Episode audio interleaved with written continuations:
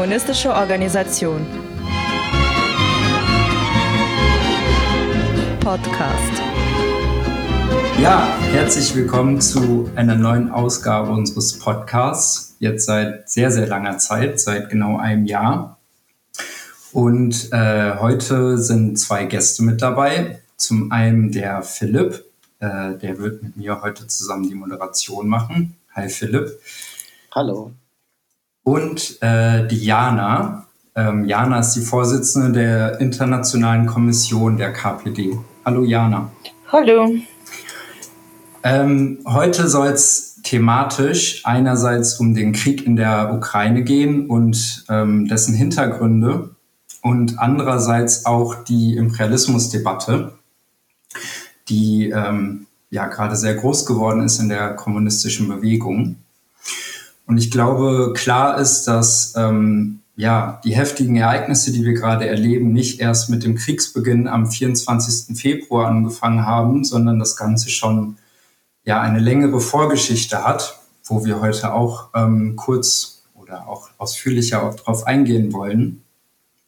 Ja, und ich glaube, zu dem ganzen Thema gibt es viel Informationsbedarf und auch viele Fragen und Dissense, auch wenn man hier sich wieder die verschiedenen Akteure der kommunistischen Bewegung anguckt. Und auch wir als KO haben viele Fragen und auch Dissense, an denen wir arbeiten wollen und wo wir eine Klärung betreiben wollen. Ähm, einen ersten Eindruck zu dieser Debatte kann man auf unserer Website auf der Diskussionstribüne gewinnen. Dort findet man unter anderem auch zwei Beiträge von Philipp, ähm, in dem er unter anderem eine Kritik am Joint Statement und zu den NATO-Aggressionen geschrieben hat und in einem zweiten Beitrag auf die Zukunft der KO. Da geht es ähm, um die programmatischen Thesen und das Verhältnis zur DKP. Und auch von mir, von Paul, findet man einen ähm, Diskussionsbeitrag zu der Frage von Kriegen ähm, also eine Unterscheidung zwischen imperialistischen Kriegen und gerechten Kriegen. Ähm, ja, und trotz dieser ganzen Fragen und auch Diskussionen bei uns in der KO steht aber fest, ähm, wer der Hauptfeind ist, nämlich der deutsche Imperialismus und die NATO. Und da haben wir auch äh, auf unserer Vollversammlung ähm, ein, eine Aktionsorientierung ähm, beschlossen. Ähm, dadurch wollen wir jetzt auch viel auf die Straße gehen und ähm, ja, verschiedenste Aktionen starten. Ähm, und zu der ganzen Debatte werden wir jetzt auch in der kommenden Zeit in unterschiedlichsten Formaten, also mit mehreren Podcasts, mit Interviews und Artikeln, ähm, verschiedenste Protagonisten zum Thema rund um den Krieg und ähm, zum Imperialismus befragen. Und wir wollen unser Wissen vertiefen und ein besseres Bild bekommen. Und wir hoffen dadurch einen konstruktiven Beitrag ähm, zur Debatte in der kommunistischen Bewegung ja leisten zu können. Äh, darin wollen wir auch unsere eigenen Dissense und Streitfragen vorkommen lassen. Und das Ganze vielleicht noch als einen kleinen Werbeblock ähm, wird auch Teil unseres Kommunismuskongresses im September, ähm, also vom 23. bis 25. September in Berlin sein. Ja, so viel vielleicht. Ähm, ich würde sagen, wir können ja starten. Okay, dann äh, ja, würde ich sagen, äh, legen wir los. Wir haben heute äh, ziemlich viele Fragen vorbereitet und ähm, äh, ja, ich hoffe, dass wir da äh, durchkommen. Äh, wir haben das ein bisschen aufgeteilt und ich mache die ersten beiden Fragenkomplexe und ich würde sagen, wir legen mal los. Jana, äh, du verfolgst ja die Entwicklung sehr genau und ich denke, eine sehr wichtige Frage in der ganzen Auseinandersetzung ist natürlich, was sind die Ursachen der Militäroperation Russlands? Was ist deine Einschätzung? Vielleicht kannst du sowohl was zu den konkreten Ereignissen sagen, äh, aber auch dazu, ob es sich um einen zu verurteilenden Angriffskrieg handelt oder um einen gerechtfertigten Akt der Verteidigung? Und was sind die Ziele der Russischen Föderation? Äh, ja, äh, das, äh, wenn ich das sage, das glaubt mir keiner, aber komischerweise, dass äh, die Russische Föderation hat äh, von Putin und von Lavrov wurden eigentlich die Ziele äh, angegeben. Und das ist, äh, wenn ich das sage, sagt man mir, das ist eine Propaganda. Äh, es ist aber auch, vielleicht wird das im Propagandazweck auch benutzt, aber das sind wirklich die Ziele, die erreicht werden sollen und die dienen alle einem Ziel, und zwar Sicherheit Russlands zu gewährleisten. Äh, gewährleisten, dass die Ukraine eine neutrale Stadt wird, die, dass sie nicht zur NATO beitritt, dass keine NATO-Stützpunkte in der Ukraine platziert werden das Krim und Donbass, äh, Krim wird als russisch anerkannt und Donbass am Anfang der Operation war Russland äh, einfach damit einverstanden, dass Donbass Autonomie bekommt oder aber jetzt wird natürlich wahrscheinlich auch Donbass russisch. Und äh, also Anerkennung von Krim und Donbass und Demilitarisierung und Entnazifizierung. Und das alles dient eigentlich hauptsächlich einem Ziel, dass äh, Russland in Sicherheit wird, weil man spricht jetzt auch viel, dass man hat Angst vor Russland, man hat Angst, dass Putin jetzt unberechenbar ist und angreift und äh, Europa erobern will. Äh, aber man versteht nicht, dass in Russland hat man auch höllische Angst vor NATO. Und das ist nicht unbegründet, diese Angst, weil wie viele äh, Angriffskriege hat NATO schon geführt in den letzten 20 Jahren. Das ist unglaublich. Und äh, warum? Und Russland ist natürlich auch bedroht. Natürlich kann man Russland nicht so einfach erobern wie Jugoslawien. Äh, das ist ein Riesenland mit Atomwaffen, aber trotzdem die Bedrohung besteht. Und stellen wir vor, Krim wird aufgegeben und äh, Russ Russland verliert die Schwarzmeerflotte. Das war eigentlich auch der, einer der Hauptgründe, warum Krim überhaupt in 2014 so angenommen wurde. Und äh, in Schwarzes Meer kommt am Morgen ein Flugzeugträger aus den USA. Das wird unglaublich gefährlich für russische Südregionen und ja, für Integrität und die Sicherheit. Das ist, und das war eigentlich der Hauptgrund und das konnte man äh, wirklich beobachten. Äh, letzte, äh, äh, erstmal kann man schon anfangen mit Osterweiterung der NATO. dass neue und neue Länder sind der NATO beigetreten. Und die Ukraine hatte ganz, ganz klare Kurs auf die Annäherung zur NATO und die letzten Jahre haben die ukrainischen Soldaten schon in den Sätzen von NATO teilgenommen und äh, NATO-Offiziere und Ausbilder haben schon die, im Krieg in der Ostukraine teilgenommen, äh, ich meine im Donbasskrieg. Und die Waffen wurden schon viel früher schon geliefert, sie werden schon lange geliefert eigentlich für diesen Donbasskrieg. Und das ist so offensichtlich und das, äh, ja, es gibt da viele konkrete Schritte, dass zum Beispiel 2020 hat Ukraine Status von Partner mit erweiterten Möglichkeiten bekommen und so weiter. Äh, und das in der Verfassung der Ukraine schon äh, befestigt, dass sie zur NATO will. Und äh, in 2021 konnte man schon die konkrete Vorbereitung zu Krieg sehen, weil die Truppen wurden dann verstärkt und verlegt und zur Donbassgrenze verlegt, die ukrainischen Truppen. Und die ganze Zeit hat äh, Russland versucht, irgendwelche diplomatische Schritte zu unternehmen und die Sicherheitsgarantie zu bekommen. Das hat alles nicht geklappt. Und wir haben gemerkt, dass ab November ungefähr 2021 war diese ganze Hetze, dass Russland wird Ukraine angreifen, Russland wird Ukraine angreifen. Das wurde auch die konkrete äh, Tage genannt, wo das passiert wird. Dann ist der Tag vorbei, Russland hat nicht angegriffen, ja, und sagen wir so, ganze linke Bewegung, ganze Friedensfreude und so weiter, Russlandfreude, sie haben das einfach nicht geglaubt. Sie sagten, ja, Russland braucht doch Ukraine nicht. Und ja, das ist offensichtlich. Ja, warum muss Russland Ukraine angreifen? Und äh, für mich war zum Beispiel äh, ziemlich klar, das Szenario kann passieren. Noch irgendwo im Januar, glaube ich, haben wir das geschrieben, dass Ukraine Donbass angreift. Und für mich war genauso klar, dass äh, Russland wird Donbass jetzt nicht aufgeben. Das wäre ein politischer Selbstmord, weil äh, ja, Donbass, dann nächster Schritt schon Krim. Und es gab schon eine, äh, jetzt hat man schon die Pläne gefunden, dass wirklich Krim angegriffen werden sollte. Äh, und Offensive Donbass auch anfangen sollte. Und das merkt man auch nicht. Äh, und auch Putin selbst, der sagt, ja, wir haben präventiven Schlag gemacht, aber äh, die Offensive auf Donbass hat schon angefangen. Das hat angefangen am 17. Februar mit einem massiven Artilleriebeschuss. Und das ist kein Vorwand von Russland, weil äh, ich kenne das von Menschen, die dort leben. Sie sagten, es ist jetzt im Moment so wie in 2014, äh, weil letzte Jahre waren die Beschüsse so eher selten. Donetsk war eher selbst verschont, ja, eher so in grauer Zone wurden beschossen und äh, ab 17. Februar ging es richtig, richtig los.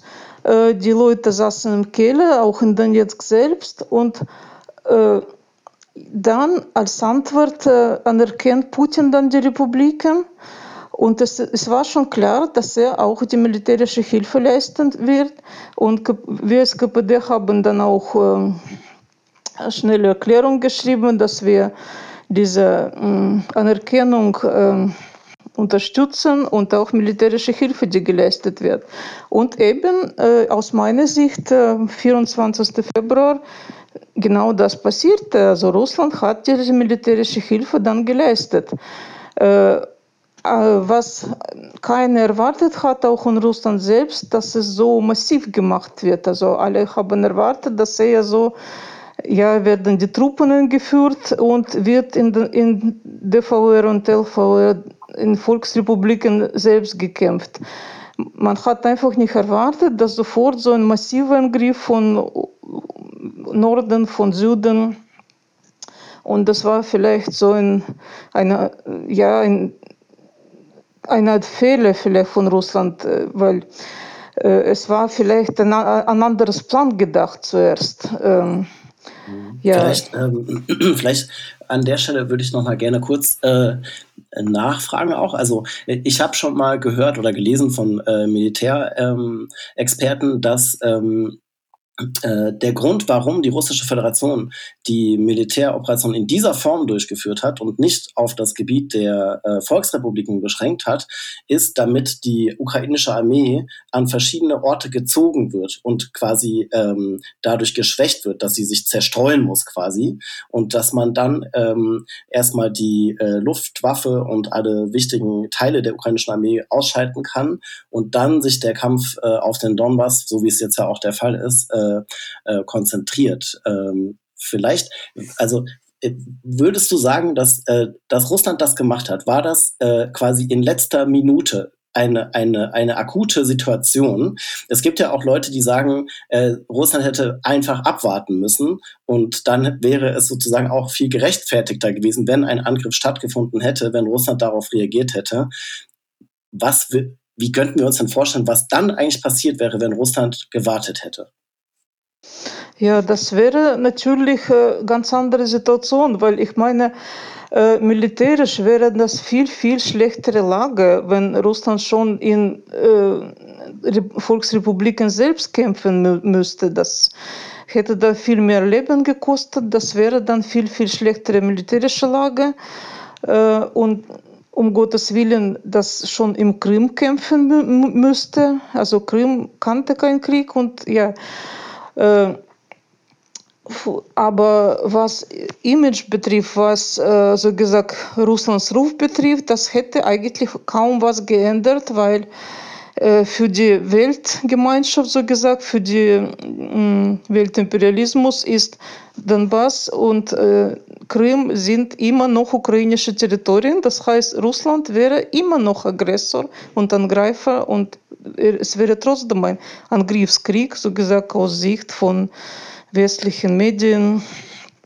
Und ich denke nicht, dass das irgendwas in diesem Sinne äh, vielleicht nur so äh, Freunde Russlands, so Linke vielleicht wären dann ein bisschen milder, aber ja, ansonsten hätte das nicht viel geändert in diesem Sinne. Ja, vielleicht auch, äh, ich, ich bringe mal nochmal vielleicht eine Frage rein, die auch bei uns in der Debatte oft auftaucht. Ähm, äh, äh, äh, es gibt vielleicht so ein bisschen, ich sage jetzt mal so eine Einschätzung, dass äh, Russland es äh, wollte äh, oder will selber sich die Ukraine schnappen sozusagen, ja, will seine Interessensphären dort absichern und hat deshalb quasi imperialistische Interessen, die sie äh, mit der Intervention verfolgt und eben nicht das Interesse der nationalen Verteidigung. Ähm, ich, ich sage mal dazu, ich finde das eine sehr schwierige Argumentation, die auch oft nicht so konkret ist, äh, wo es allgemein um Ökonomie und Transportwege geht. Aber äh, was, was denkst du? Äh, also ich finde, dass äh, Russland äh, hat an sich kein Interesse an ukrainisches Territorium und man muss ja auch an russische Bourgeoisie denken, ja, weil wer hat imperialistische Interessen, das hat die Bourgeoisie. Und äh, die, das Verhalten von russischen Großmilliardären, ja, das ist schon ziemlich eindeutig, weil einige sind einfach sofort nach dem Beginn der Operation von Land abgehauen, zum Beispiel Michael Prochorov und einige andere. Und die anderen, also ganz viele Milliardäre haben sofort dagegen ausgesagt. Das ist zum Beispiel Deripaska, Friedman, Tinkoff ganz scharf dagegen. Äh, Gebrüder Liebermann, Abramowitsch, äh, Mardaschow, also viele russische Oligarchen haben ganz offen dagegen ausgesagt. Ich denke, das sogar war so ein Plan, dass äh, Putin eben von Oligarchen dann irgendwie gestürzt wird, aber doch die andere halten doch Schweigen, äh, weil wahrscheinlich sehen sie dann doch für sich keinen anderen Ausweg. Mhm. Äh, und man muss auch sehen, dass die russische Bourgeoisie hat große Verluste jetzt erlitten mit dieser speziellen Operation, weil äh, die, äh, zum Beispiel die Pipeline, diese ganzen Investitionen, Nord Stream 2, ja, das, ist, das war alles absolut umsonst. Äh, natürlich, Russland wird dann nicht verrecken, die kann dann Gas immer noch nach Asien verkaufen, aber da müssen Pipeline noch erst gebaut werden. Das heißt, im Moment leiden äh, gerade russische Oligarchen auch Verluste und ich sehe nicht, dass sie dann wirklich irgendwie Interesse daran haben. Und ich schweige schon von Sanktionen und so weiter. Das schadet auch Russland. Man sagt natürlich, ja, das schadet äh, Westen, aber das schadet auch Russland. Mhm. Wirklich. Und es, es muss Zeit vergehen, bis Russland irgendwie das alles ersetzt und auf andere Märkte um, umschaltet und irgendwie diese Importsachen, die sie jetzt nicht hat, irgendwie bei sich produziert, das, ist, das wird nicht so einfach sein. Äh, deswegen, ich sehe da kein großes Interesse von russischer Bourgeoisie, von anderer Seite äh, ökonomisch, kein ökonomisches Interesse daran. Äh, ja, die Ressourcen der Ukraine oder die zum Beispiel ja, eigentlich braucht Russland nicht. Russland hat genug Boden, mehr als genug Boden. Das ist sehr undichte Bevölkerung und ja, äh, Russland hat auch genug eigene Ressourcen. Und äh, das, da ist der Markt, äh, sagen wir so, die imperialistische Kriege anfangen, wenn es eigene äh, Ressourcen, eigene Boden und so weiter nicht ausreichen. Das äh, ist in Russland nicht der Fall. Mhm. Deswegen denke ich nicht, dass da so ökonomische Interesse bestehen da nicht auf jeden Fall. Das ein politische Interesse. Mhm.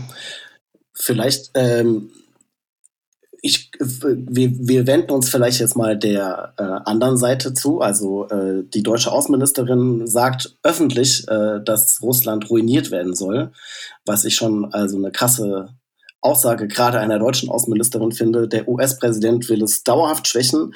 Ich glaube, es ist ziemlich klar, dass die westlichen Regierungen und Medien eine unglaubliche Hetze gegen Russland äh, entfalten. Ähm, und auch gegen russische Kultur und gegen Russen. Äh, man kann sagen, der Westen setzt alle Mittel ein, um die russische Föderation in die Knie zu zwingen. Was denkst du ist das Ziel? Also worum geht es? Äh, soll Russland tatsächlich zu einem Anhängsel des Westens gemacht werden, zu einem billigen Rohstofflieferanten, quasi zu einer Halbkolonie?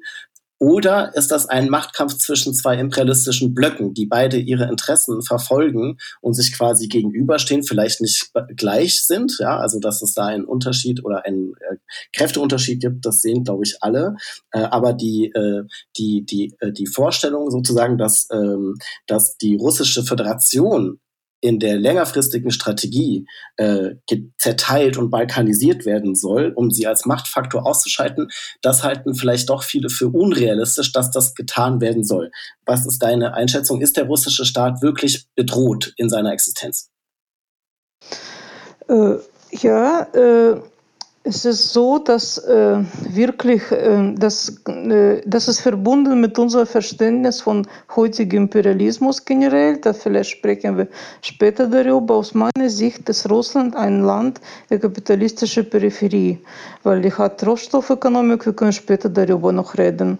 Und äh, dass Russland äh, so gesagt zerteilt werden kann und äh, so gesagt wirklich noch tiefer sinken, als sie jetzt ist. Das ist absolut realistisch und das kennen alle Leute, die 90er Jahre in Russland erlebt hatten, weil da war schon diese Gefahr.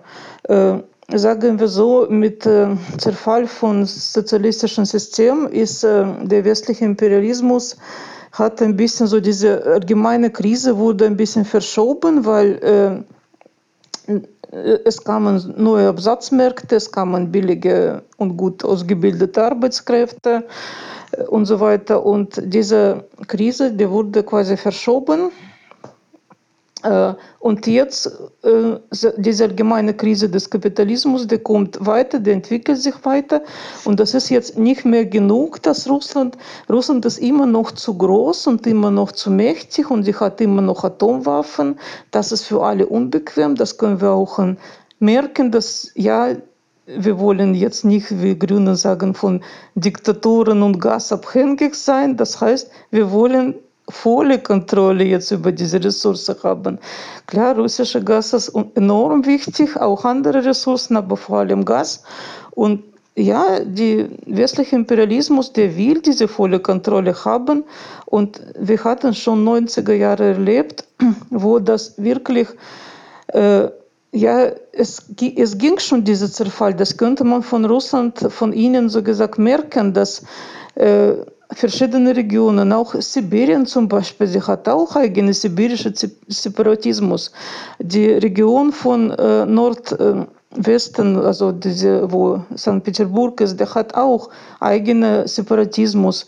Und äh, geschweige schon von autonomen Republiken wie Tschetschenien, wo schon in den 90er Jahren Kriege, also das ist eigentlich auch Ursache von tschetschenischen Kriegen, ja, dass praktisch Russland sollte nur auf noch kleinere Stücke zerfallen. Und es ist für mich absolut kein Zweifel, dass das wäre eigentlich das, das Ziel, dass Russland wird so gesagt, wie man sagt, demokratisch, ja, und sie macht einfach gefügig alles, was gesagt wird. Und äh, das bedeutet auch für russische Bevölkerung, für russische Arbeiterklasse, dass es auch bitte arm wird, so wie es in den 90er war. Das konnte man sehr gut merken, weil, wie gesagt, ich habe viele äh, Verwandte in Russland und äh, in den 90er Jahren, Ende 90er war ich schon hier in Deutschland. Ich musste da die Lebensmittel einfach schicken, weil ja, das, war, das ging wirklich um Lebensmittel. Und ab 2000 ging das Lebensniveau in Russland höher.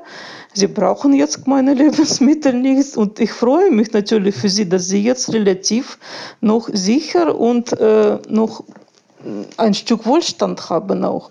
Und das wird natürlich nicht der Fall, wenn Russland wieder so wie in 90er wird. Also das wird so nicht. Deswegen die Gefahr ist schon sehr real. Vielleicht äh, ich, in meiner Wahrnehmung, ich sage das jetzt mal so als äh, Teilnehmer der Diskussion quasi, ist es, glaube ich, so, dass äh, wir kennen diese Strategien von Brzezinski und von vielen anderen, ja. Und ich glaube, manchmal äh, können wir uns gar nicht vorstellen, dass solche Sachen ja doch natürlich nach und nach in praktische Politik umgesetzt werden. Und dass es nicht mit einem großen Knall passiert, sondern eben mit vielen Schritten. In den letzten zehn Jahren die NATO-Osterweiterung, alles, was du schon gesagt hast. Und eben jetzt die Eskalation der Bedrohung gegen Russland. Also das heißt, dass, äh, äh, ja, genau, für, dass wir das so, meiner Ansicht nach müssen wir das genauso realisieren. Das ist Teil dieser, ähm, dieser Vorgehensweise, äh, um das zu erreichen, was du gesagt hast. Ich würde gerne vielleicht äh, nochmal jetzt zu einem anderen Aspekt ein bisschen kommen. Du betreibst ja einen Telegram-Channel mit zahlreichen Informationen zu den Ereignissen. Vielleicht kannst du noch kurz was dazu sagen, welche Informationen du auswählst und ob du Tipps hast, wo Genossen sich weiter informieren können. Äh, ja, äh, da ich russischsprachig bin und äh, wie alle Russen verstehe ich auch Ukrainisch, ich benutze sehr viele russische und ukrainische Quellen, auch von Donetsk, von Luhansk-Republik. Komischerweise gibt es nicht viele Quellen, aber von Donetsk-Republik gibt es viele. Mm, ich benutze dann auch Telegram-Kanäle und die Webseiten, YouTube, äh, Kontakte, diese russischen Netzwerk. Dort nehme ich hauptsächlich Informationen. Das ist vor allem natürlich russische Ministerium, Verteidigungsministerium Kanal, der gibt so relativ sichere Informationen. Auch ukrainische Verteidigungsministerium, die lügt nicht so wie die anderen, weil sie müssen mehr oder weniger so Wahrheit sprechen. Äh, und äh, sagen wir so viele Blogger, viele mm, Militärjournalisten auch nicht unbedingt so direkt äh, offiziell russische, sondern auch so viele Freiwillige, die dort kommen und filmen und erzählen und auch freiwillige Projekte, die zum Beispiel eigene humanitäre Hilfe da leisten weil es gibt in Russland viel davon. Also wirklich, da gibt es viele Organisationen, da sagt man hier, dass es so eine schreckliche Diktatur, wo es keine Initiative gibt, das stimmt nicht. Es gibt sehr viele Initiativen, es gibt viele Stiftungen, viele Vereine, die dort humanitäre Hilfe leisten. Äh, und ja, das alles äh, so benutze ich als Quellen. Äh, ja, dann für die deutsche Leser natürlich, was ich empfehlen könnte. Ja, und ja, zu, zu ukrainischen dann Quellen.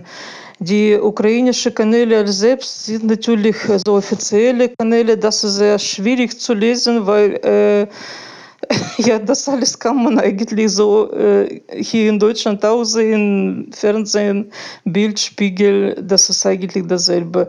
Nur noch schlimmer, weil die ukrainischen Kanäle, die erzählen dann solche Sachen, die in Deutschland man einfach nicht glauben wird. In Ukraine wird das alles verschluckt, ist alles in Ordnung.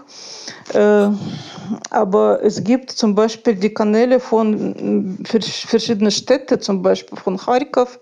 Und da bekommt man manchmal wirklich Informationen, die man auch nicht in russischen Kanälen bekommt. Ja? Zum Beispiel zu Beschüsse, von welcher Seite sie kommen und so weiter. Mhm. Und äh, ja, für die deutschen äh, Leser würde ich empfehlen, äh, man hat das schon äh, in deutschen Medien hat man schon gefunden, die drei schlimmsten russischen Agenten in Deutschland. Die könnte man lesen. Das ist vor allem Alina Lieb. Das ist so ganz junges Mädchen. Man muss immer so vorsichtig mit ihren Informationen umgehen, weil sie kann anscheinend nicht immer so filtrieren, was sie da schreibt, aber sie ist vor Ort, sie war vor, vor Ort und sie hat wirklich sehr interessante Sachen dann geschrieben. Das ist TG-Kanal Neues aus Russland. Dann Thomas Röper, das ist Anti-Spiegel, also finde ich sehr gut, also lese ich auch ab und zu und poste ich auch was ab und zu von ihm. Und der Sergei Filbert, das ist äh, Kanal Družba FM, da hat er sehr großen YouTube-Kanal, äh, aber das ist in YouTube mache meistens auf Russisch. Äh, auch zum Beispiel Roter Oktober-Kanal ist gut, also es gibt so einiges jetzt auch in Deutsch. Also trotzdem lohnt sich auch mein Kanal Crazy Bear zu lesen, weil äh, Äh, da, äh, ich poste manchmal ganz originelle Sachen, die in anderen Kanälen nicht gibt. Und äh, auch wenn man so ein bisschen links ist, dann natürlich, das ist meine so Richtung, weil ich schreibe dann auch über Linksaktivisten, ich poste auch die kommunistischen Startpunkte und so weiter. Ähm, das wäre dann so Mhm. Genau, vielleicht ich äh, kann es auch auf jeden Fall empfehlen, den äh, Kanal. Äh, ich benutze den sehr gerne und ähm, weil du eben verschiedenste ähm, Quellen benutzt und so ein Spektrum abbildest, was ich jetzt sonst so noch nicht äh, bis äh, woanders gefunden habe. Vielleicht äh, ein Tipp, den ich den auch dort gefunden habe bei dir, ist ein Telegram-Kanal, ich glaube, von ukrainischen Antifaschisten, wo es um die Repression und die Verfolgung von Antifaschisten und Kommunisten in der Ukraine geht. Und das ist äh, sehr wichtig und sehr interessant. Ähm, ja, also es gibt bestimmt noch mehr. Äh, es ist ja nicht leicht, einen Überblick zu bekommen, gerade weil hier die Medien gleichgeschaltet sind und reinste Propaganda betreiben. Das muss ich jetzt einfach mal sehr klar sagen, wenn man Deutschlandfunk hört, Tagesschau schaut und so weiter. Das ist also die reinste Front, äh, Propagandafront. Äh, das hat nichts mehr mit äh, Journalismus zu tun. Dort werden viele Propagandalügen aufgetischt und Tatsachen verdreht oder verschwiegen. Was ist dein Eindruck davon, wie die russische Föderation diese Militäroperation durchführt? Weil das wird ja hier komplett verzerrt oder gar nicht dargestellt. Also vielleicht gehen wir noch mal kurz darauf ein. Äh, also was hat es zum Beispiel damit auf sich, äh, dass äh, laut Aussage der Russischen Föderation Zivilisten so weit wie möglich geschont werden sollen, während die ukrainische Armee die Zivilisten und zivile Einrichtungen als Schutzschilde benutzt.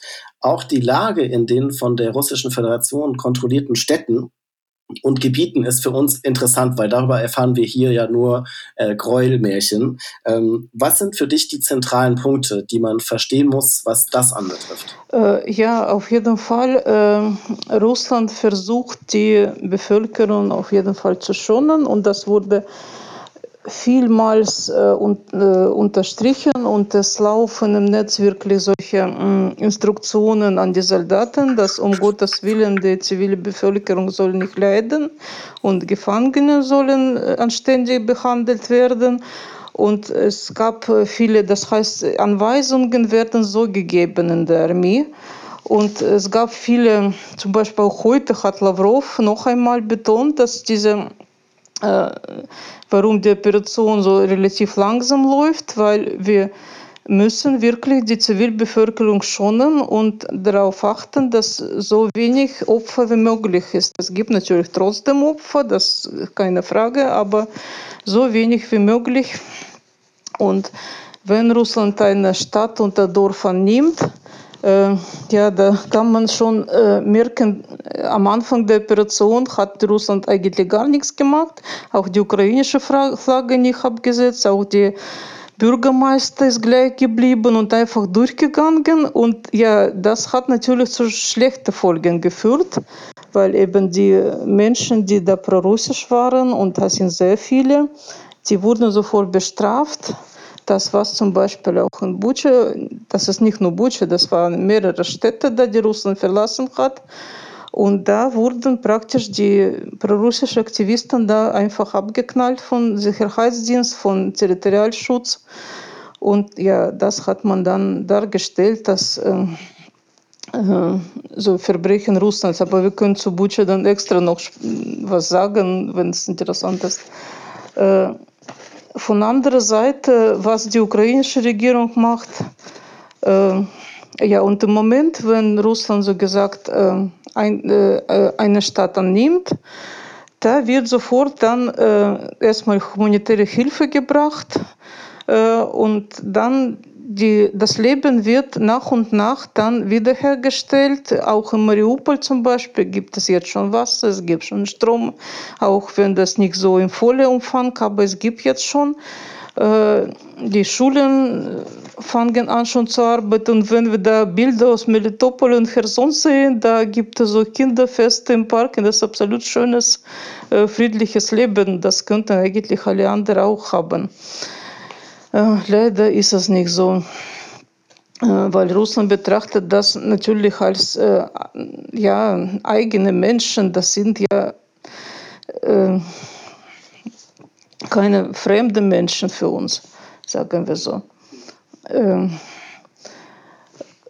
und ähm, was die ukrainische Regierung betrifft, das wirklich, das war nicht erwartet, aber im Moment, äh, von Anfang an, äh, werden da eigentlich viele Verbrechen begangen. Das ist erstmal war das die Einbeziehung der Zivilbevölkerung im Krieg, die unkontrollierte Waffenausgaben, die Volkswehr, also dieser Territorialschutz wurde sofort gebildet an die Leute, die überhaupt keine Ahnung haben äh, wurden einfach Waffen ausgegeben, auch die Kinder werden einbezogen, die Jugendlichen. Äh, und natürlich, wenn man die Waffe in der Hand hat, dann ist er ein Ziel, weil russische Militär von weitem kann nicht sehen, ob das jetzt Kinder sind oder nicht. Äh, äh, die Kriminellen wurden freigelassen und auch Waffen bekommen. Das ist auch schon, und das verstärkt auch ganz einfach Chaos im Land. Äh, dann äh, natürlich die Benutzung der Menschen als Schutzschild.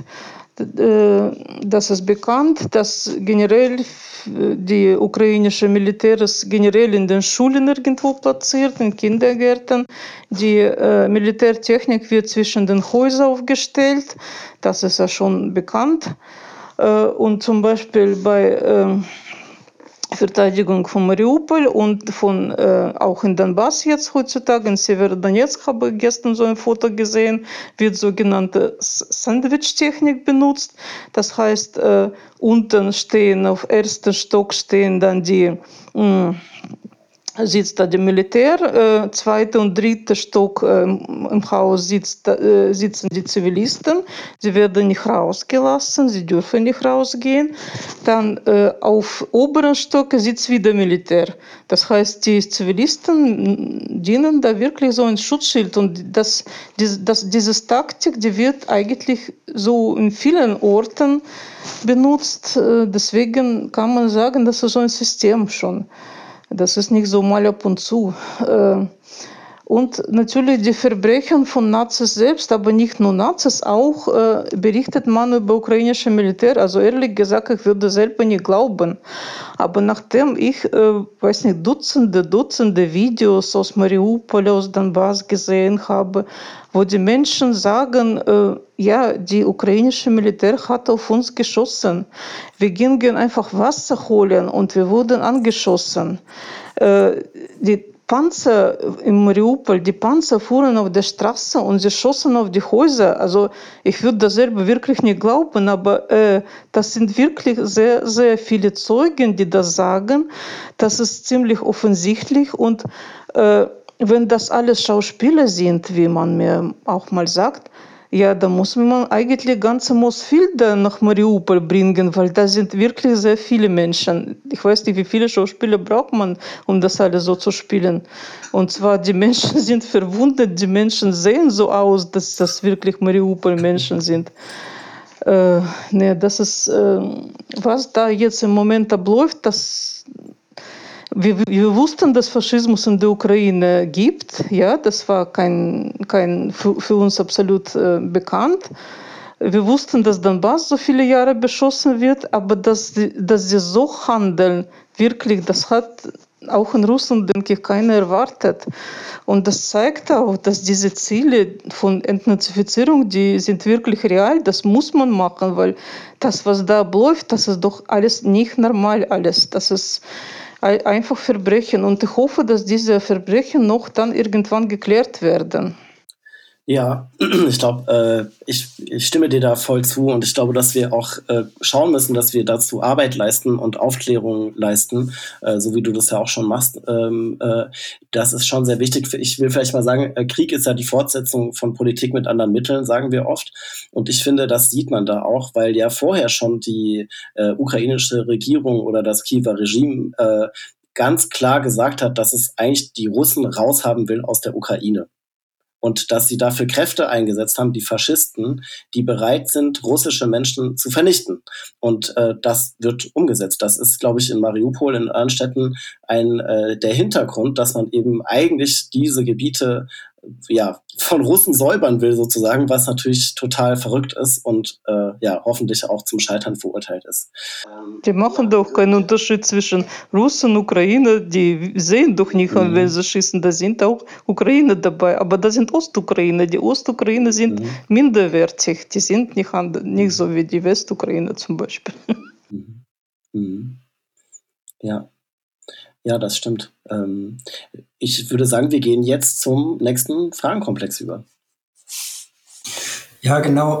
Also du hast eigentlich ja jetzt gerade auch schon äh, dazu übergeleitet. Also in deiner Einschätzung zu dem Faschismus in der Ukraine, ähm, wo du ja auch meintest, dass es dann ein ganz klares Interesse eigentlich auch von Russland in der Denazifizierung besteht. Vielleicht ähm, könntest du da noch mal ein bisschen mehr drauf eingehen, weil ich sag mal so, es ist ja auch Teil der Auseinandersetzung. Also manche Leute sagen ja, dass es ein Vorwand äh, der russischen Föderation ist, um äh, diese Militärintervention zu rechtfertigen. Ähm, genau, und vielleicht auch, äh, was die Lage vor Ort ist von Antifaschisten. Äh, ja, der Faschismus, äh, das hat aber Geschichte, wirklich eine sehr lange Geschichte, wo man eigentlich schon bei, vor dem Zweiten Weltkrieg anfangen sollte, aber da so, lang, so weit werden wahrscheinlich jetzt nicht kommen, weil die also Ansatz, dass Ukraine werden gegen Russ, Russen äh, gehetzt, das, war, das kam noch von Rosenberg, ja, von diesem Nazi-Ideologe. Und das wurde noch vor dem Krieg, also praktisch diese ganze Melnik, Bandera, ja, die wurden doch eigentlich von deutschen Geheimdiensten eingestellt, ausgebildet und das war komplett, also der ukrainische Faschismus ist sehr eng mit Deutschen verbunden. Das hat vielleicht das erklärt, dass auch jetzt sehen wir zum Beispiel Tattoos bei verschiedenen Funden da in, bei ukrainischen Nazis, dass sie dann einfach äh, meinen Kampf haben, dass sie dann diese deutsche Symbolik haben, SS, die äh, Hakenkreuze und einfach mal einfach auf Schrift auf Deutsch. Ich habe ein Gefühl, dass Deutsche für sich so etwas wie heilige Sprache ist oder sowas. Äh, also das hat schon sehr, sehr lange Geschichte. Und äh, von, natürlich von hier, da sieht man das nicht einfach. Und wir äh, als Russen, wir beobachten diese Geschichte nicht seit acht Jahren, wir beobachten das mindestens schon seit 20 Jahren oder seit 30 Jahren. Äh, und dazu muss man sagen, äh, das russische und ukrainische Volk, die sind praktisch sehr, sehr eng verwandt. Zum Beispiel, ich wohnte in einer Stadt in Ural, bei uns lebten ein Drittel Menschen, die bei uns lebten, waren Ukrainer, weil äh, im Krieg wurde ein Werk von, von Kharkov zu uns evakuiert und viele sind da danach auch nach dem Krieg geblieben und ein Drittel der Bevölkerung bei uns waren Ukrainer und das war im ganzen Land so. Und in der Ukraine leben natürlich sehr viele Russen und die Familien sind so gemischt. Äh, das heißt, die Völker stehen nicht weit irgendwie voneinander. Und diese ganze Spaltung, die ging durch die Familien. Also ich zum Beispiel hatte Glück, dass ich überhaupt keine Verwandten da habe. Ich bin nicht verbunden mit Ukraine. Oder die Menschen sind einfach selber halb Ukraine. Ja, es gibt auch ganz viele.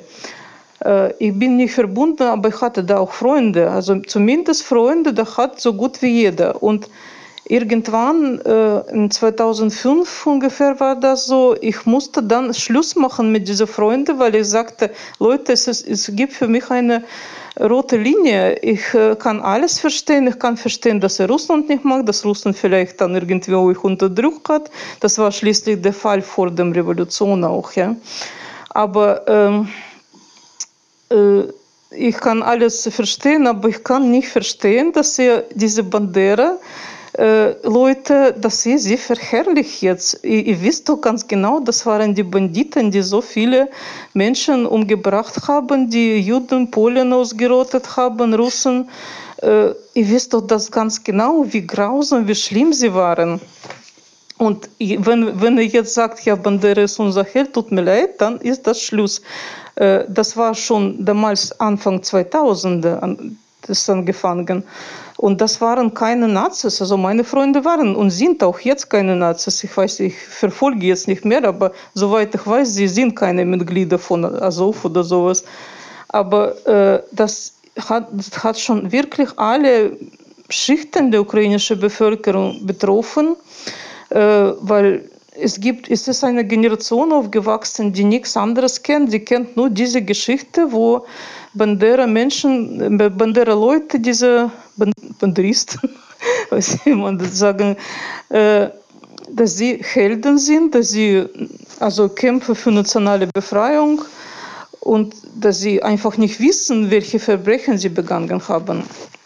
Und deswegen, das ist wirklich sehr, sehr tief verwurzelt in der Gesellschaft. Das ist nicht so, dass nur, wie man sagt, äh, ja, es gibt nur ein oder zwei Prozent Nazis, so wie überall, Rechtsextreme und alle anderen sind eigentlich okay, die sind demokratisch. Nein, das ist nicht so. Das ist wirklich in ganzer Gesellschaft diese Ideologie schon eingeprägt. Äh, und äh, natürlich ab 2014 hat das schon äh, diese militärische äh, Dimension aufgenommen. Äh, seit 2014 läuft da richtig ein Krieg, das ist Bürgerkrieg in der Ukraine. Und das äh, geht nicht nur zwischen ähm, Volksrepubliken und der Ukraine, das ist auch Krieg äh, innerhalb ukrainischer Gesellschaft, weil auch hier zum Beispiel lese ich ganz viele Menschen, die und ich habe auch Kontakt so zu manchen, die auch vielleicht unpolitisch sind, aber sie wollen das alles nicht. Sie waren von Anfang an unzufrieden damit. Das ist so eine Situation, wir können vorstellen, so Nazi-Deutschland zum Beispiel, da gab es doch auch verschiedene Bevölkerungsschichten. Nicht alle waren so froh, dass Hitler jetzt da ist. Nicht alle haben unterstützt und Ganz viele mussten aber schweigen, weil sonst ja, äh, und das passiert ist jetzt auch in der Ukraine, weil du musst einfach Mund halten zu bestimmten Themen. Äh, ja, und die haben dann ganze Zeit Mund gehalten und jetzt heimlich oder auch schon nicht mehr heimlich freuen sich diese Leute, dass sie befreit werden.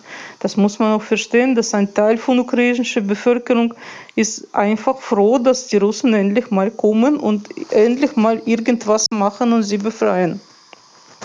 Äh, und das geht nicht um, nur um Donbass, das geht auch um die äh, sagen wir so zentral, auf jeden Fall Südukraine. Äh, ja, mit Westukraine, das kann ich jetzt nicht sagen, weil Westukraine ist, war schon auch ein bisschen immer so eine andere Geschichte.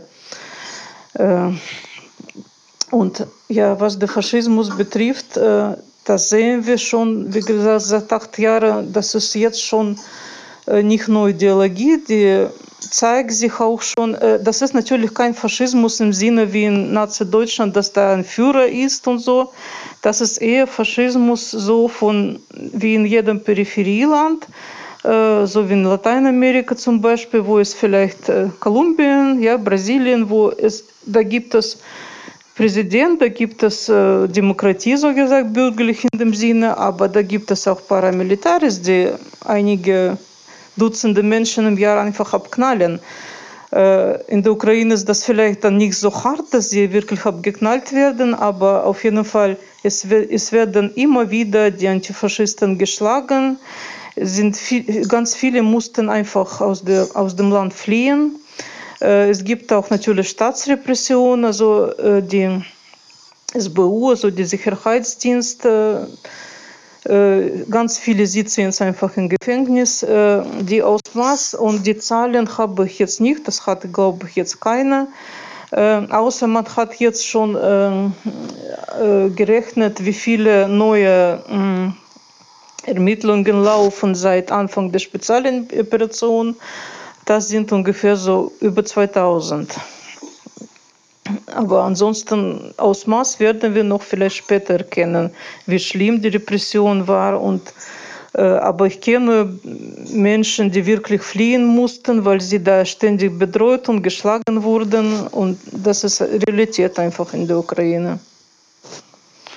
Ja, die kommunistische Partei ist verboten. Äh, sie hat da irgendwie die KPU, diese Partei, ja, die hat äh, diese Jahre irgendwie doch äh, versucht, versucht, das zu bestreiten, dass wir doch irgendwie doch existieren dürfen. Jetzt ist sie komplett verboten, mm, aber eigentlich verboten wurde sie erst äh, schon um, in 2015. Äh, aber sie haben da versucht, noch juristisch das anzufechten, hat nie geklappt. Äh, die anderen Parteien, die existieren einfach illegal, halblegal irgendwie. Also das ist schon eine sehr, sehr schlimme Lage für die linke Bewegung ja. da.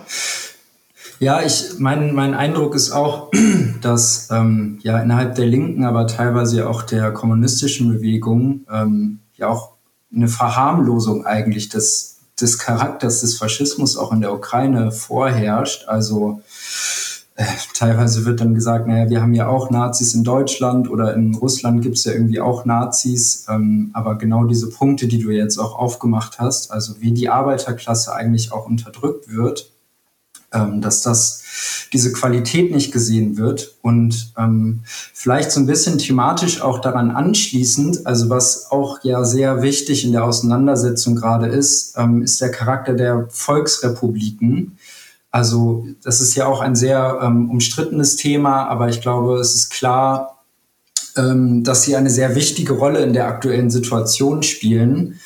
Ähm, man könnte sagen, dass sie seit 2014 ein Hindernis für das Kiewer Regime und für die NATO darstellen. Ähm, was denkst du über die Volksrepubliken, äh, über ihre Anerkennung und über den antifaschistischen Widerstand dort?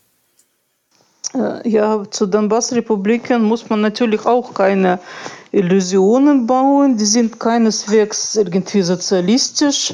Und da ist zum Beispiel KKI schon, hat schon recht mit dieser Einschätzung, dass sie ja, ja, so Volksrepubliken kann man sie so nennen, ja, das, so wie man immer sagt, so Demokratie, Volk, ja.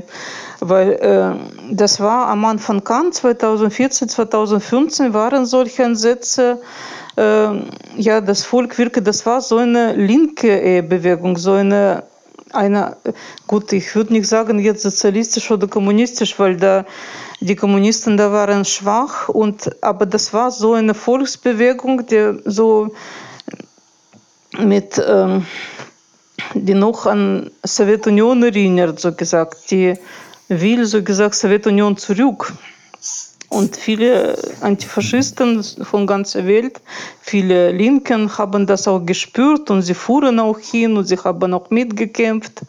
Das war also so ein Ansatz in 2000, in dieser Anfang. Aber danach hat Russland komplett Kontrolle übernommen. Und man muss sagen, das ist wirklich komplett kapitalistische und von Russland komplett abhängige Republiken. Das ist keine Frage.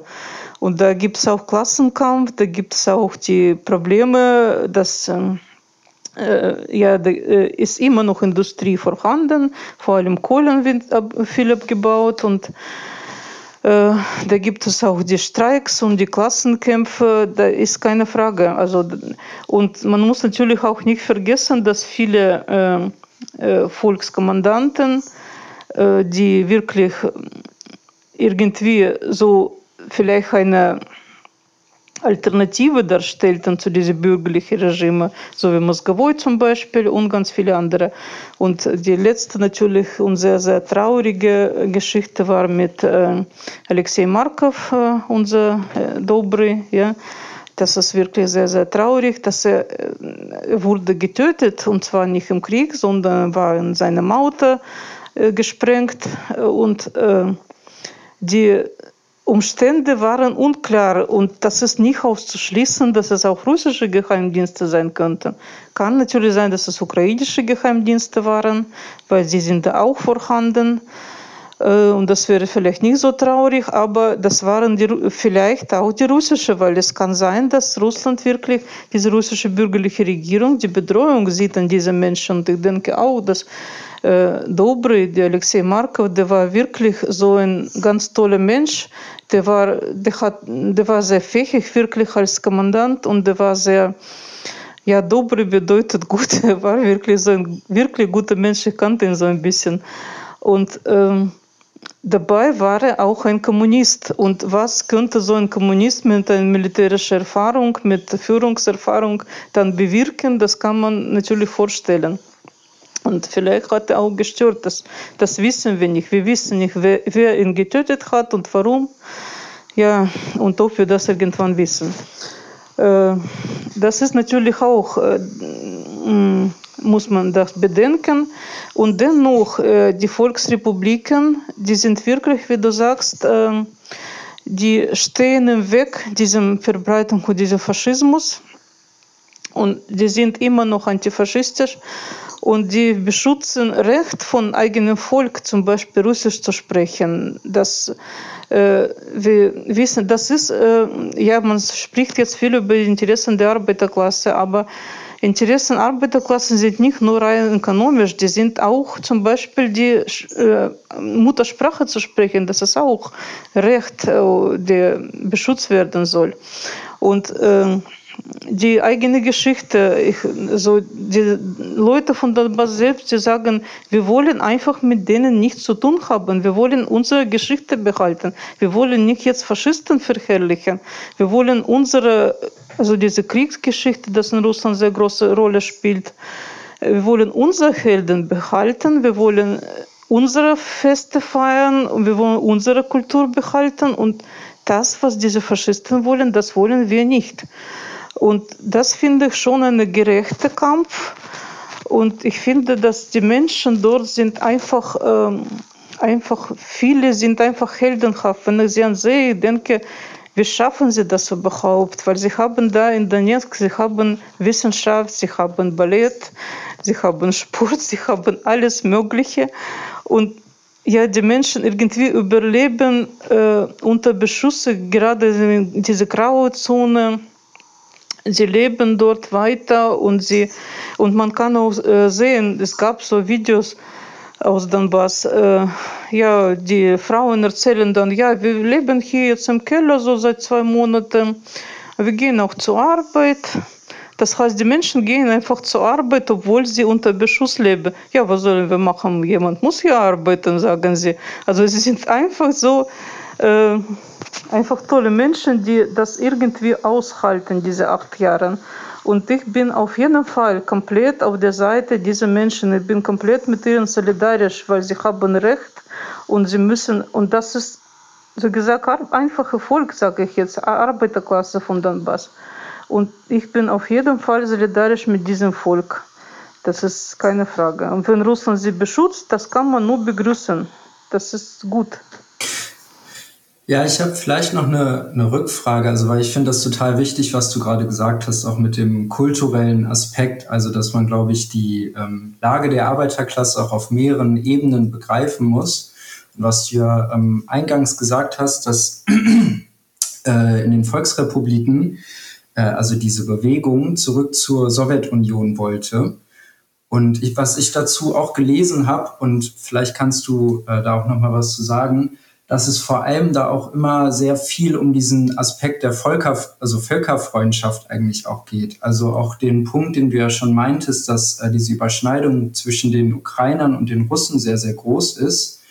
Ähm, und dass man vielleicht auch, ja, deswegen sagen könnte, dass auch der Internationalismus in diesen Regionen einfach auch noch sehr vertreten ist und dass deswegen vielleicht auch vor allem dieser Kampf gegen das Kiewer Regime ähm, ja so hart auch geführt wird. Ja, auf jeden Fall. Äh, und ich muss sagen, dass in Donbass wird Ukrainisches auch nicht unterdrückt, weil ich hatte zum Beispiel, ich habe meine Freundin mhm. äh, in Donetsk und äh, am Anfang hat sie gearbeitet als Dozentin für ukrainische Sprache. Also in Donetsk war noch ukrainische Sprache unterrichtet und so in Hochschule, das war eine Hochschule, das heißt, es ist schon nicht nur in Schulniveau. Und das heißt, die Ukrainer, die dort leben, sie haben auch Möglichkeit, ihre Sprache zu sprechen. Es ist kein, kein Problem, so wie in der Sowjetunion auch war. Äh, und, aber natürlich die Mehrheit der Bevölkerung ist eben russischsprachig. So wie man jetzt über Mariupol erzählt, man ja, man sperrt die Kinder die russischen Verbrecher sperren die Kinder in die Schule ein und bringen Russisch bei. Das ist ja schrecklich. Und die Kinder sind aber in der Familie, haben sie immer Russisch gesprochen. Und die Lehrerin von Mariupol, sie erzählt, ja, früher mussten wir eben Ukrainisch sprechen in der Schule. Und ich habe gemerkt, dass die Kinder mich einfach schlecht verstehen. Und ich musste da irgendwie auf diese Mischung, auf diese Sursche kommen, dass sie mich überhaupt verstehen können. Das ist doch nicht normal, dass die russischsprachigen Kinder einfach gezwungen werden. Gut, Ukrainisch ist ähnlich mit Russisch, aber für die Kinder ist das schwierig. Ja. Das ist vielleicht äh, für uns Erwachsene, wir verstehen besser Ukrainisch, weil äh, ukrainische Sprache ist auch tief in unserer Kultur verwurzelt. Ja. Du kannst mal irgendwelche russische klassisches Buch lesen und da ist so eine ganze Passage in Ukrainisch oder Dialog oder im Film und deswegen kennen wir viele Wörter und für uns ist das kein Problem. Für die Kinder kann das schon ein großes Problem sein. Deswegen, ja. Ja, vielleicht, also jetzt nochmal einen kleinen thematischen Sprung auch. Also ähm, äh, wenn man auf die Volksrepubliken guckt, aber auch auf die russische Bevölkerung, spielt ja ähm, der Antifaschismus eine sehr große Rolle. Ähm, und wir haben ja jetzt am 9. Mai erlebt, wie der deutsche Staat eine Verbotsorgie gegen die sowjetische und russische Fahne, gegen das Georgsband, gegen alles äh, Rote und alles Russische entfaltet hat. Ähm, wir sehen hierzulande die Kontinuitäten des deutschen Faschismus, die tief sitzen. Ähm, was denkst du, welche Rolle der Antifaschismus äh, in Russland spielt? Ähm, wie hat er die Geschichte äh, der großen Vaterländischen Krieg, äh, des großen Vaterländischen Kriegs, ähm, das Land und die Völker geprägt? Und äh, vielleicht noch gegen, gegenüber, ähm, dass man vielleicht auch hierzulande eher eine große Ignoranz und Arroganz auch erlebt.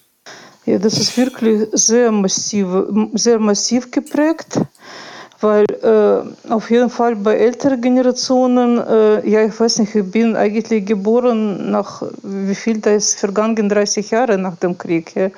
Und noch, das war vor einer Generation, also meine Eltern sind Kriegskinder noch, ja. Das heißt, sie haben mich alles noch sie haben diese Leiden und alles noch, sie haben noch äh, ihre traurige Geschichte gehabt. Ja? Und praktisch jede russische Familie, nicht nur russische, auch ukrainische Familie, also jede mh, Familie in der Sowjetunion hat diese traurige Geschichte vom Krieg. Äh, eigene Geschichte, nicht nur das, was da von oben gesagt wird, sondern ganz eigene Geschichte, Irgendwo haben, hat man die Menschen verloren. Zum Beispiel unsere Familie war in Teil von der Familie ist in Blockade in Leningrad geblieben und dort auch verstorben. Auch zum Beispiel mein Onkel, ja, das ist ganz nahe Verwandte schon, ja, der Bruder von meinem Vater war noch ein Kind und er ist da verstorben. Äh, das ist wirklich sehr, sehr, sehr lebendig. Das ist so ganz nah zu uns noch. Gut, die nächste Generation ist schon nicht so nah zu dieser Geschichte, aber trotzdem, das ist wirklich, was uns sehr, sehr stark geprägt hat, weil dieser Krieg hat äh, sowjetischem Volk sehr viel Kraft gekostet. Äh, das war so ein Ereignis, wo man wirklich, äh, ja, ja, das hat praktisch uns gebildet. Und wir haben als Kinder diese Geschichte, mit dieser Geschichte aufgewachsen und äh, man hat dann vielleicht in den 90er Jahren alles aufgegeben, Sozialismus, äh, alles äh, Mögliche aufgegeben. Aber das konnten wir nie aufgeben. Das war unmöglich, weil ja, das ist das, was uns als Menschen geformt hat. Äh, das Antifaschismus, dass wir nie akzeptieren, dass Faschismus kommt. Äh, auch in der Ukraine ist es so, dass nur ein kleines Teil, äh, gut, es, es war schon in Westukraine viele von diesen Bandera-Leute und sie haben auch ihre Familien, aber das ist trotzdem, das ist vielleicht äh, hunderte, tausende, aber nicht mehr, ja, und die Dutzende Millionen Menschen sind, Ukraine sind doch sowjetische Ukraine. Und sie haben ihre sehr, sehr traurige Geschichten. Äh, weil ganze Ukraine okkupiert wurde von Deutschland, ja, und in Kiew, Kharkov wurden die Menschen so massenhaft umgebracht. Äh, so sagen wir so, das war schon ganz schlimm. Und viele Dörfer wurden verbrannt, nicht nur in Belarus, auch in der Ukraine und in Russland. Die Dörfer, die tausende Dörfer wurden verbrannt, manchmal auch mit Anwohnern zusammen. Äh, sowas vergisst man nicht einfach so in 100 Jahren. Das vergisst man nicht. Das wird und deswegen ist Faschismus für uns eigentlich wirklich ein sehr, sehr großer Feind. Und das, was in der Ukraine abläuft, ist deswegen auch sehr, sehr tragisch. Und äh, zum Beispiel der englische Journalist Graham Phillips, der hat das auch verstanden. Der war nicht viel in Westen überhaupt verstehen das, weil in Amerika, in England hat man dieses Krieg, diese Krieg anders erlebt. Und der Graham Phillips sagte, ja, in, diese, in Russland ist jede Familie praktisch jemanden im Krieg verloren und jetzt äh, denken sie, sie werden dann einfach dulden, dass durch diese Faschisten an der Grenze auch weiter wachsen. Also das, das wirklich sehr, sehr großer Faktor, der so wirkt. Ja, das ist natürlich ideologisch, aber kann man auch nicht unterschätzen. Und dass man jetzt in Deutschland das alles verbietet, also besonders für mich irgendwie diese Georgienband, äh, das heißt, sie verbieten jetzt uns nicht nur gut, dass man verbietet jetzt äh, diese mh, spezielle Operation gut heißen, gut, das ist vielleicht verständlich, in Russland gibt es auch jetzt auch verschiedene Meinungen dazu. Aber dass man uns jetzt verbietet, äh, unsere Soldaten einfach äh, zu erinnern, die im Zweiten Weltkrieg gefallen sind, das ist für mich absolut unverständlich und einfach schrecklich. Ich finde das schrecklich. Wenn ich sowas von Deutschland wüsste, ich, ich frage mich, wozu ich überhaupt hier gekommen bin ich kann jetzt nicht einfach so alles aufgeben und wieder zurück nach Russland fahren, aber das ist nicht einfach, wenn man so alles hier schon aufgebaut hat und da hat man eigentlich nichts. Äh, und, äh, aber ja, das ist für mich ganz schlimm. Also ich, in so einem Deutschland will ich wirklich nicht leben und es gibt auch viele Leute, die auch schon eigentlich zurück nach Russland gekommen sind, die äh, noch Möglichkeit haben. Äh, und äh, generell, ich muss sagen, Westen hat alles Mögliche gemacht, um alle Russen, auch die im äh, Ausland leben, um den Putin äh, irgendwie zu äh, konsolidieren, weil ja, man könnte einfach auch anders handeln. Man könnte mindestens, weiß nicht, Tchaikovsky nicht verbieten. Wenn man so eine Hetze macht, dann natürlich denken die Leute, ich merke auch ganz unpolitische Russen, die hier lebten, ja, Russlanddeutsche sogar, die sind ja nicht mal Russen. Und sie haben übrigens oft keine diese Kriegsgeschichte, weil die Russlanddeutsche hatte schon ein bisschen andere Geschichte. Aber sie sind jetzt für Putin plötzlich, weil sie haben gemerkt, dass sie hier gehetzt werden, dass die Kinder irgendwie in der Schule gehetzt werden und das Einzige, was uns noch Halt gibt, das ist Russland und Putin. Das ist eben so. Also der Westen macht einfach selber alles, dass wir verstehen, wie schlimm der Westen ist, wie, wie schlimm westlicher Imperialismus ist. Äh, das ist nicht nur Deutschland, weil das ist überall auch so, ja. Äh, wobei in Deutschland, Entschuldigung, mit deutscher Geschichte, das besonders erschreckend. Äh, ja, und natürlich bei mir auch, äh, ich habe gemerkt, auch ich hatte keine irgendwelche Illusionen, weil ich habe so einen sozialen Beruf und ich dachte, okay, Deutschland ist im Moment so noch sozial, noch so tolerant. Sie kämpft, so der Mainstream kämpft auch gegen Rassismus. Und jetzt merke ich, das ist wirklich will, dass es wie im 19. Jahrhundert, äh, auch wenn Deutschland faschistisch war, ich finde das auch dieser Satz, dass jeder Deutsche jetzt im Faschismus schuld ist, auch total bescheuert. Also wir, wir hatten das so nie gedacht. Äh, aber auch wenn man die Deutschen beschuldigt hat, äh, man hat trotzdem Goethe zum Beispiel nicht verboten.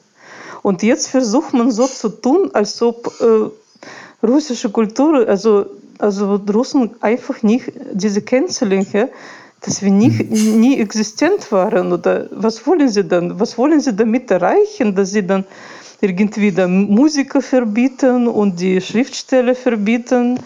Dass man das in der Ukraine jetzt ganz massiv macht, dass man da schon die russische Klassiker aus den Bibliotheken nehmen will und so, das kann ich schon verstehen. Aber dass man das auch in der Welt macht, aus Solidarität zur Ukraine, äh, das ist für mich absolut unverständlich und für mich ist das Schluss der Illusionen über diese schöne, humanitäre, äh, tolerante, demokratische westliche Gesellschaft. Das ist einfach Schluss damit. Das, das ist nicht so. Das ist ganz wild und der Faschismus kann wirklich jeden Moment wieder zurückkommen. Mhm.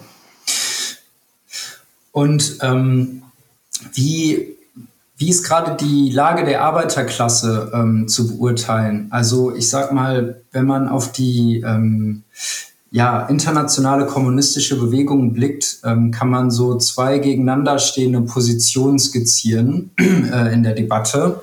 Äh, zum einen ist da die Position vertreten von der ähm, KPRF und der ähm, RKP, ähm, die sagt, dass es wichtig ist, dass der Faschismus in der Ukraine äh, und die damit zusammenhängende NATO-Aggression gestoppt werden und es daher eine partielle Überschneidung der Interessen der Arbeiterklasse mit dem russischen Staat gibt.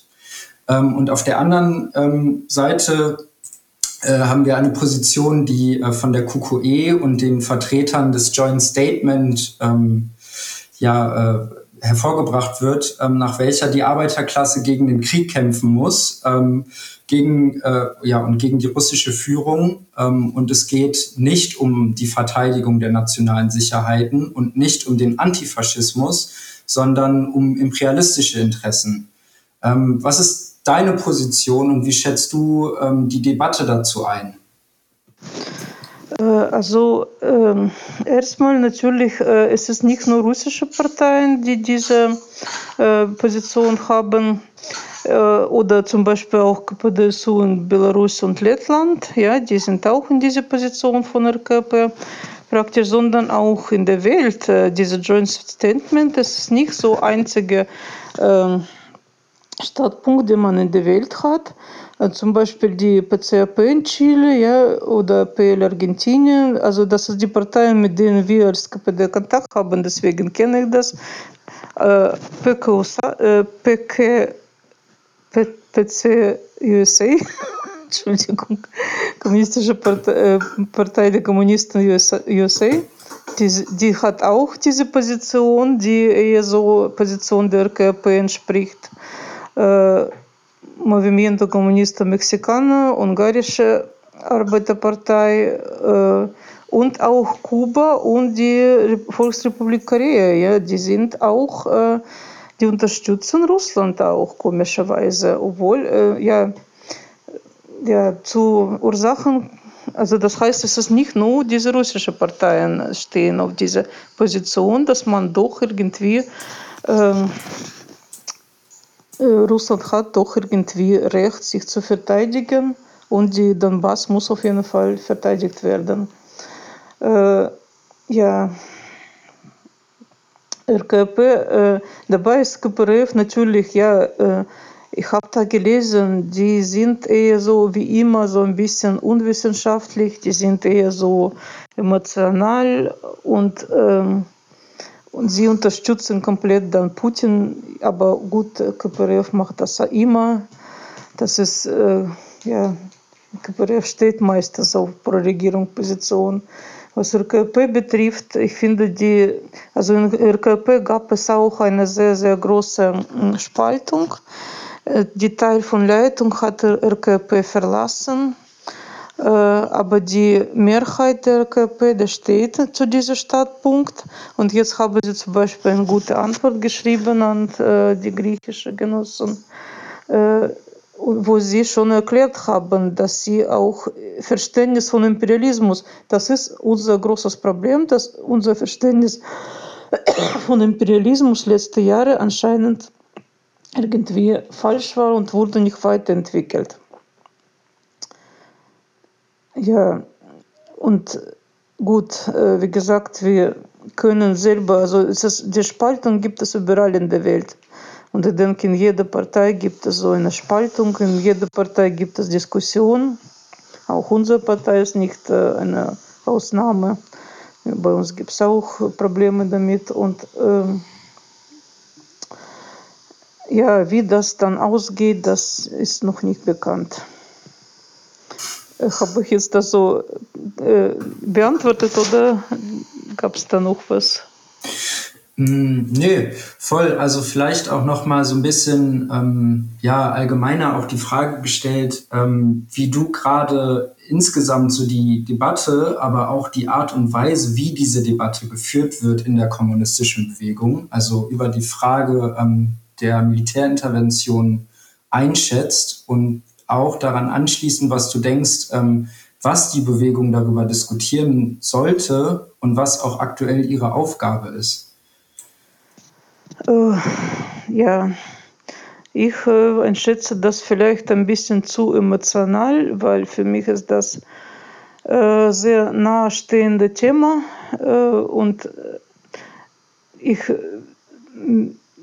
ehrlich gesagt sage, dass auch ich äh, trage da teilweise Schuld, weil es war mir schon vor ein paar Jahren klar, dass unser Verständnis von Imperialismus irgendwie falsch ist. Das ist so von modernem Imperialismus meine ich. Ja.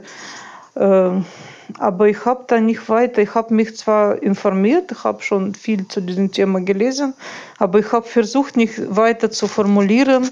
Und solange die anderen Länder zerfleischt wurden, so wie Syrien zum Beispiel, ja, ich dachte, na gut, das sind ja so Weltereignisse. Und jetzt, wo das praktisch ja das muss Kommunist so nicht denken, aber leider ist es so, ich muss das zugeben, wenn das um mein Land geht, das tut das richtig weh und dann denke ich, scheiße, warum habe ich da nicht früher mehr gemacht für Palästina, für Syrien, für Syrien, ja? Wir haben schon was gemacht, wir haben da unterstützt und so weiter, ja, aber das war doch nicht so, nicht mit ganzem Herzen dabei, ja, so wie heute. Und man muss das wirklich, äh, diese Frage von Antiimperialismus, ich denke, das ist jetzt im Moment das Wichtigste überhaupt, weil gut, aber wir wollten dann später noch über Imperialismus sprechen, dann oder sollen wir jetzt schon damit anfangen? Oh, gerne. Ja, äh, so mein Verständnis ist so, ich wollte, ich werde irgendwann darüber was schreiben, aber im Moment ist es ganz schlecht mit der Zeit, vielleicht im Sommer. Äh, es ist so, es gibt auch andere, äh, also es gibt so, äh, die moderne Theorien sind eben, das ist Theorie von imperialistischer Pyramide der Griechen in Griechenland, ja, die Kokaie. Und die, äh, bei uns in KPD war so verbreitet so eine Theorie von mehreren Zentren von Imperialismus. Äh, ich nehme an, man nimmt dann einfach das Buch von Lenin und ja, okay, damals existierten da so, so und so viele Zentren von Imperialismus, jetzt existieren sie auch. Man kann dann einfach die Länder nehmen, die nach BIP, nach Armeestärke und so weiter relativ hoch stehen und sie als imperialistisch bezeichnen, gut ist. Das stimmt aber so nicht. Das ist, das ist auf jeden Fall unwissenschaftlich. Und was die Theorie der imperialistischen Pyramide betrifft, äh, ich sehe da überhaupt dann keinen Sinn. Wozu braucht man denn überhaupt Begriff Imperialismus? Weil äh, nach Kokoye-Theorie praktisch jedes Land, jedes kapitalistisches Land irgendwann wenn es stark genug ist, dann fängt er an, seine Einflusssphäre zu erweitern und die anderen Völker dann irgendwie versucht zu unterdrücken. Äh, das heißt, es ist genug zu sagen, gut, das ist kapitalistisches Land, er führt eine aggressive Politik, das ist eine Natur von Kapitalismus und gut ist. Dazu braucht man überhaupt den Begriff Imperialismus. Nach dieser Theorie ist mir unklar, wenn jeder sowieso ein kleiner oder großer äh, Raubtier ist, der versucht dann die anderen eben zu bekämpfen. Äh, deswegen finde ich diese Theorie schon ganz daneben, ehrlich gesagt. Äh, sie hat mich sehr gewundert, als ich sie erst gelesen habe vor ein paar Jahren, weil ähm, das, ist, äh, das steht im Widerspruch zu dem, was ich in der Sowjetunion noch gelernt habe und was in der Sowjetunion so genommen war. Und, aber es gibt auch andere Standpunkte, die werden jetzt ausgearbeitet. Also erstmal, dass die Welt auf Zentrum und Peripherie geteilt ist.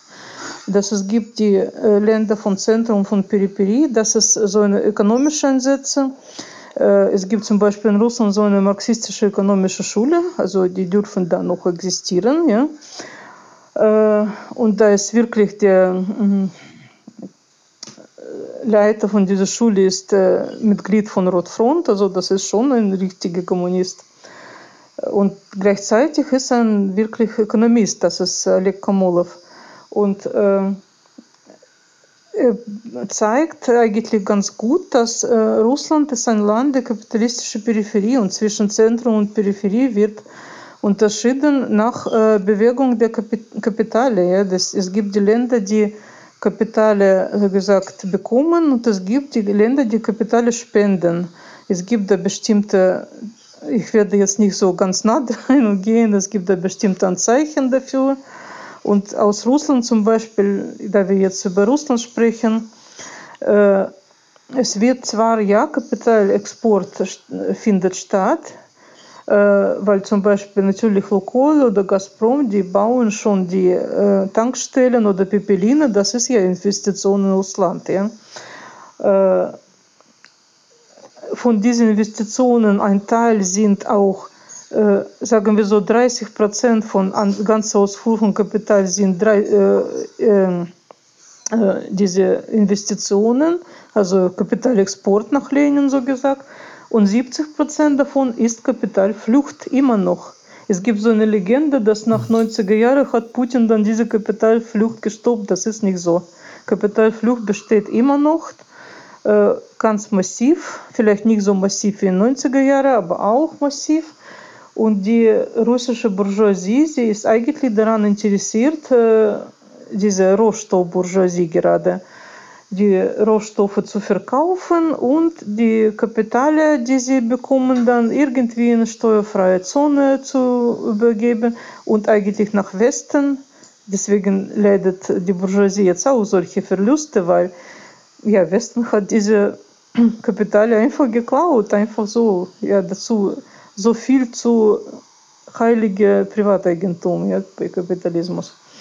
Äh, und das ist wirklich ein Rohstoffland und Rohstoffbourgeoisie und so wie man sagte früher Kompradorenbourgeoisie. Und deswegen ist äh, das Land auch politisch steht unter großem Druck. Und wenn ein Land der Peripherie versucht, eine selbstständige Politik zu führen, wir sehen das besonders gerade in Lateinamerika oft, ja, dass versucht mal sich zu verteidigen, unabhängige Politik zu führen, äh, ja, dann wird er sofort äh, dem Druck von, Druck von imperialistischen Zentrum ausgesetzt. Und nach meiner, nicht nur mein, das ist nicht nur meine Meinung natürlich, aber ich äh, halte an die Theorie, dass äh, es gibt jetzt im Moment ein imperialistisches Zentrum in der Welt und das ist nicht äh, USA selbst sogar.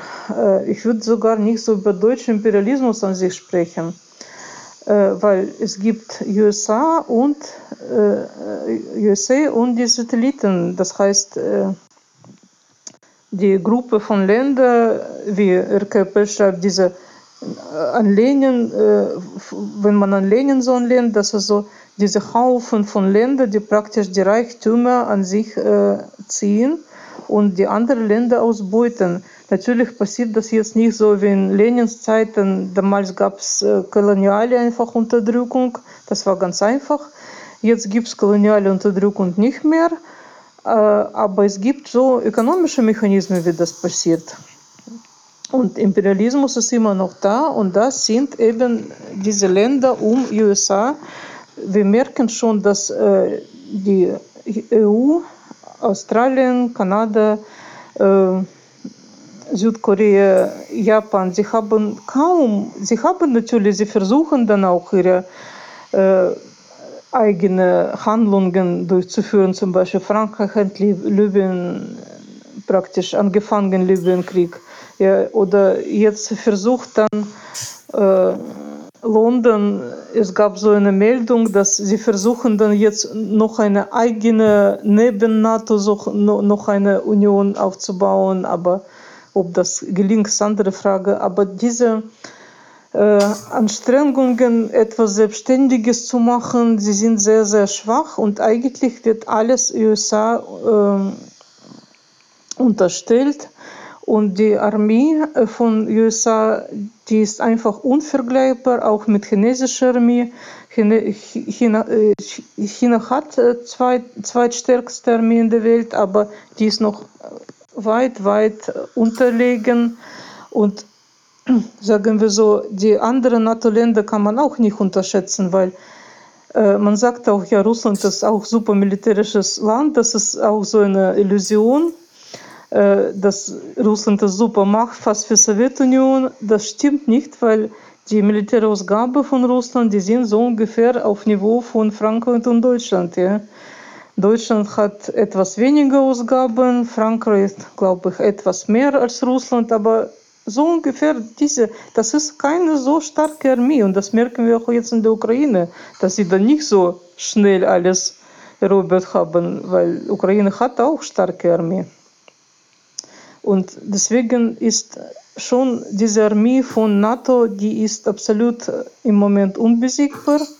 Und wie wir merken, diese andere Pol, über die alle sprechen, ja, es gibt ja andere Pol, andere imperialistische Pol von China und Russland, die, das ist noch kein Pol, das ist gar nicht gebildet. Und China hat absolut keine Sicherheit, dass Russland es wirklich unterstützt, wenn es wirklich hart geht. Und wie wir merken, muss jetzt Russland komplett allein diesen Krieg führen. Selbst Belarus, selbst Lukaschenko hat da die äh, äh, Truppe nicht eingeführt. Und äh, diese berüchtigte OVKS, ja, glaube ich, so heißt das auf Deutsch, ja, wo sind denn diese Truppen? Wo diese imperialistische Vereinigung, wo, wo ist das die? Die ist nicht da. Und Russland ist genauso wie auch früher die eine, glaube ich, der russische Zarin, der sagte, ja, Russland hat zwei Verbündete, das ist ihre Armee und ihre Flotte. Und das ist eben so auch jetzt. Deswegen es gibt kein, äh, genauso China, China kann nicht wirklich äh, schätzen, dass Russland es unterstützt, wenn das wirklich hart auf hart geht, wenn jetzt militärischer Konflikt. Und das heißt, China muss allein dann NATO gegenüberstehen, Russland muss allein NATO gegenüberstehen. Und auch natürlich die Atomwaffen ändern schon viel, ja, deswegen hat NATO auch ein bisschen Angst und geht, marschiert nicht einfach so. Also die Atomwaffen ist wirklich so ein Faktor, der äh, irgendwie noch Schutzfaktor ist. Aber äh, sagen wir so, NATO ist im Moment absolut riesen unbesiegbar und im Moment haben wir dieses ein imperialistisches Zentrum. Und ich glaube nicht, dass dann irgendwie zu dieser multipolären Welt so einfach kommt wie man so uns schon erzählt. Und gegen dieses imperialistische Zentrum muss man wirklich als Kommunist kämpfen. Und man muss die Völker unterstützen, die diesen Widerstand irgendwie leisten, ob das in Syrien ist, ob das in Palästina ist und so weiter, weil Israel ist auch ein Teil von diesem globalen Zentrum. Ähm, gut, ich weiß es nicht, jetzt äh, spreche ich so einfach aus dem, natürlich können die Formulierungen können ein bisschen jetzt nicht so genau sein. Äh, das ist die Theorie, die muss man wirklich äh, noch begründen und richtig formulieren. Das sage ich jetzt noch so schon vorher. Ja. Ähm, ja. Gut. Aber ich, ich finde es sehr interessant auf jeden Fall und sehr ähm, ja, spannend, weil das ist, ich glaube auch, das ist die Diskussion, die wir führen müssen. Äh, vielleicht auch das, was du am Anfang jetzt äh, von dem äh, letzten, was du gesagt hast, ist, geht mir ehrlich gesagt auch so, äh, dass ich äh, jetzt, wo Russland äh, gehandelt hat, ist mir wie Schuppen von den Augen gefallen. Oh, wir haben etwas nicht verstanden. Wir haben immer gesagt, ja, auch als K.O. haben wir immer gesagt, die NATO ist der Aggressor. Die NATO geht aggressiv vor, ja. und ähm, äh, gleichzeitig haben wir aber andere Sachen auch gesagt, ja, die Zuspitzung der zwischenimperialistischen Widersprüche und so weiter, eher auf einer allgemeinen Ebene. Also für mich war es so, äh, dass in dem Moment, wo Russland gehandelt hat, klar wurde, aha, wir haben das aber nicht richtig realisiert, was das eigentlich heißt, die Aggression der NATO. Das habe das hab ich, sage ich mal nur für mich, ja, gar nicht so richtig realisiert, dass das so ist, dass es wirklich so ist und dass äh, ein Land wie Russland irgendwann dann etwas tun muss. Weil das, das kann ja nicht einfach das so weiterlaufen lassen. Insofern denke ich auch, dass für mich das auch so ist, dass man muss an die Imperialismusanalyse ran und zwar auf allen Ebenen. Also einmal auf der äh, Ebene, was ist gerade weltweit, welches Verhältnis gibt es, welche, wer bestimmt das Verhältnis, ja, wer bedroht wen? Diese Frage, wer wen gehen. Das ist schon äh, sehr wichtig, was wir sehr klar und konkret herausarbeiten müssen. Äh, ja, und äh, natürlich ja, ja, ich, wie soll ich sagen, ich glaube, man muss dann an alles ran. Man muss auch an Lenin ran. Ja, natürlich. Man muss, äh, Paul hatte das ja auch in seinem Beitrag sehr gut, finde ich, eigentlich erklärt, ja, dass wir von Lenin ja lernen müssen, die Methode, wie er das gemacht hat. Und dass es immer darum geht, konkret das zu untersuchen und dann zu verstehen. Ja, ich fände es sehr gut, wenn wir darüber weiter diskutieren würden und im Gespräch bleiben und äh, Formen schaffen, wo wir äh, auch mit DKP und mit anderen Kommunisten darüber diskutieren können. Ähm, genau, also ja, auf jeden Fall. Wir merken, dass die Völker der Welt, die merken diese Verhältnis. Äh, wenn ich jetzt mit Deutschen spreche, die komplett an Bild glauben, das ist eine Frage. Und wenn ich jetzt aber mit äh, irgendwie mit Menschen mit Migrationshintergrund rede, ja, die auch an die anderen äh, Quellen Zugang haben und die wissen vielleicht, wie es dann in ihrem Land geht. Das ist ganz andere Einstellung. Äh, wenn wir ganz Lateinamerika nehmen, ja, alle, mit denen ich gesprochen habe, sagen, Gott sei Dank, alles, was gegen NATO ist, ist gut für uns. Die haben einfach so diese Einstellung. Und scheißegal. Und gut, Russland darf das machen, ist in Ordnung. Auch die Menschen, äh, die Serben, das ist ganz massiv, das merkt man schon, weil die Serben haben das auf eigenen Leib erlebt. Ich weiß noch, ich habe irgendwo in 2000 einen Serben getroffen. Ich war damals unpolitisch so eher. Und er hat mir so Zeitungen gezeigt und hat geweint, er hat geweint, er hat gesagt, dass man mit ihnen so ungerecht umgegangen ist. Und ich habe nicht so, ich habe natürlich so Mitleid gehabt, aber ich habe nicht so verstanden, worum es geht. Jetzt verstehe ich ganz gut. Ja, und deswegen sehr viele Menschen in der Welt wissen, was NATO ist, was dieses imperialistische Zentrum, wie, wie schlimmer ist eigentlich. Und was man da, dass man da wirklich, wenn man versucht irgendwie gegen ihn zu widerstehen, zu kämpfen, das ist schon an sich gut. Ja, äh, ich, äh, also ich, wir haben jetzt, glaube ich, ein kleines Problem. Wir, wir haben jetzt anderthalb Stunden aufgezeichnet. Ich fand das jetzt schon äh, sehr spannend und sehr interessant. Ähm, ich glaube, vielleicht müssen wir diesen Podcast jetzt an dieser Stelle langsam beenden. Aber äh, vielleicht, Paul, möchtest du dann vielleicht auch noch was sagen? Äh, wollte ich jetzt nicht unterbrechen. Ähm, und ähm, wir sollten uns dann vielleicht einfach nochmal verabreden und äh, nochmal an bestimmte Fragen rangehen. Genau. Ja, können wir machen.